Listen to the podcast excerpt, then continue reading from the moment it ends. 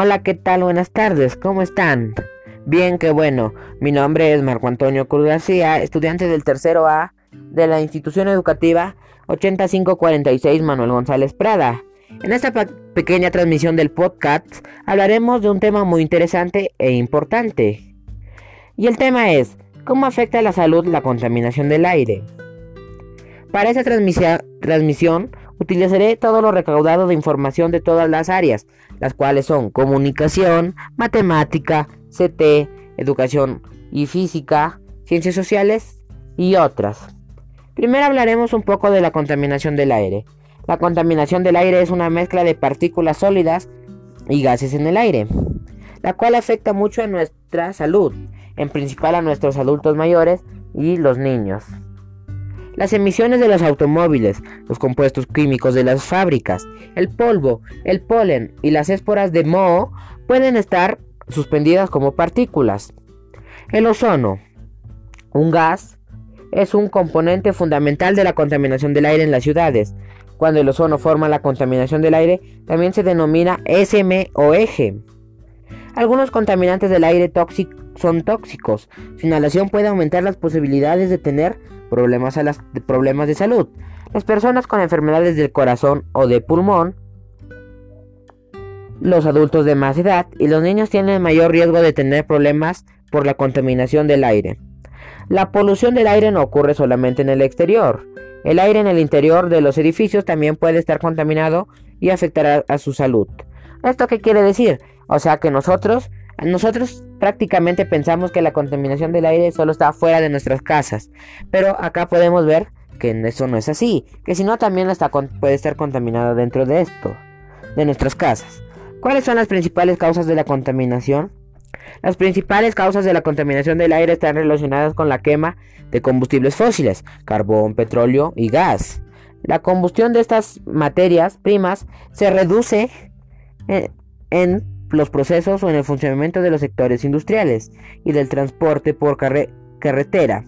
Principalmente dentro del sector industrial habría que diferenciar entre las fábricas, por ejemplo, de cemento o acero, y las centrales de producción de electricidad, que producen la mitad de electricidad consumida en nuestro país.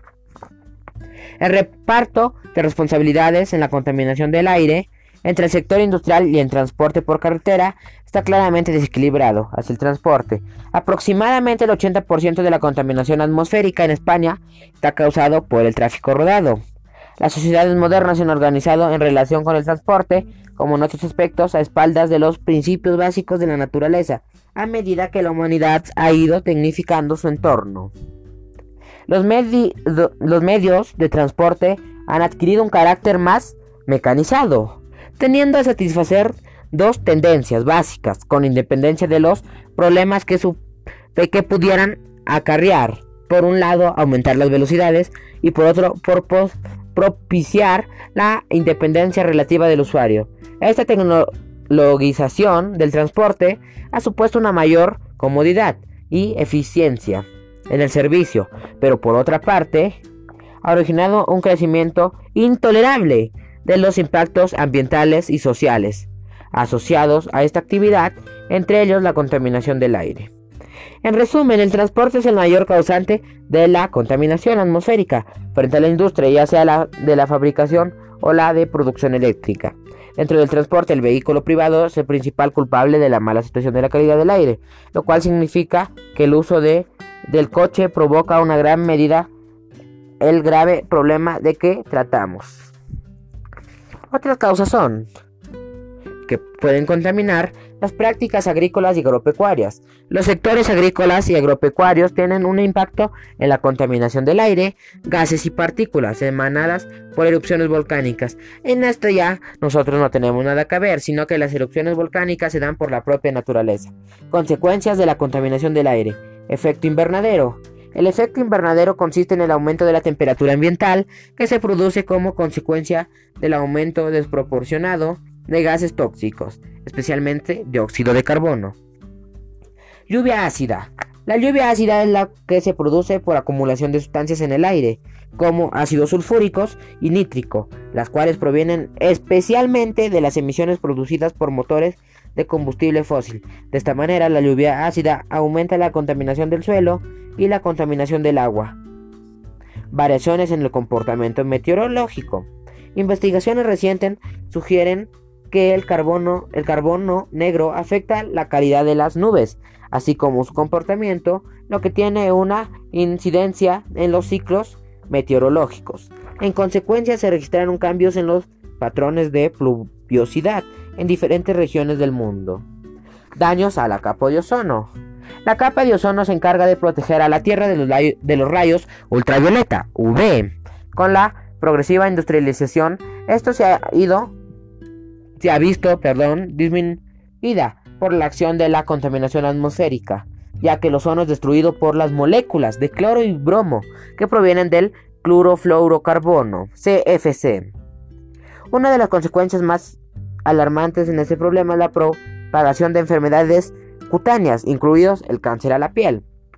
Daños a los materiales. Los gases y partículas en el aire también pueden ser causadas causa del daño de ciertos materiales que resultan afectados por la interacción de dichas sustancias. Consecuencias para la salud. Principalmente contaminación de los alimentos. El viento arrastra las partículas y gases en el aire de manera que los alimentos se ven expuestos a sus efectos. Esto aumenta la posibilidad de sufrir problemas alergénicos e intolerancias alimentarias por acumulación de los factores contaminantes dentro del organismo. Reducción de la visibilidad. La contaminación atmosférica genera una reducción de la visibilidad debido a la acumulación de SMOG y partículas en suspensión, llamadas también material particulado. Las partículas que resultan de estos procesos, por ejemplo las partículas del carbón, absorben la radiación solar y la modifica, lo que genera la capa densa, la capa densa característica que cubre el cielo de las ciudades y aumenta la temperatura. ¿Esto qué quiere decir? Que nosotros vemos que las ciudades grandes, las cuales son Lima, Trujillo, el cielo es nublado y esto es gracias a SMOEG. Respirar aire contaminado tras trae serias consecuencias para la salud.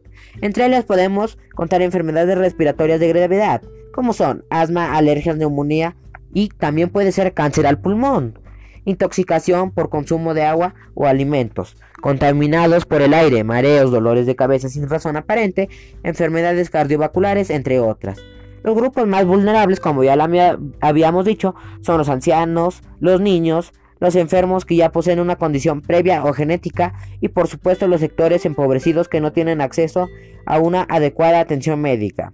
Acciones que ayuden a reducir la contaminación del aire. Ventilar la casa diario, tener plantas al interior. También puede ser no fumar en espacios cerrados, utilizar el transporte público, reciclar, reducir el consumo de plástico, disminuir el, el uso de agua y de energía eléctrica y también elegir energías renovables. Todo lo anterior yo lo haría con otras palabras. Yo todo lo anterior tendremos que ponerlo en práctica. ¿Ustedes creen que está bien nuestros, nuestras acciones que hacemos y contaminan el aire? No es verdad. Tenemos que cambiar. Ya vimos las acciones que podemos hacer para no contaminar el aire, pero prométanme que no se queda en palabras oídas, sino pongámoslos a práctica ya que si hay mucha contaminación esto nos puede llevar a cáncer, a dar cáncer al pulmón y no lo queremos, ¿verdad? Bueno, hasta acá llegó esta transmisión. Cuídense hasta pronto y no olviden de lavarse las manos, así se cuidarán y cuidarán a su familia. Nos vemos hasta la próxima. Chao.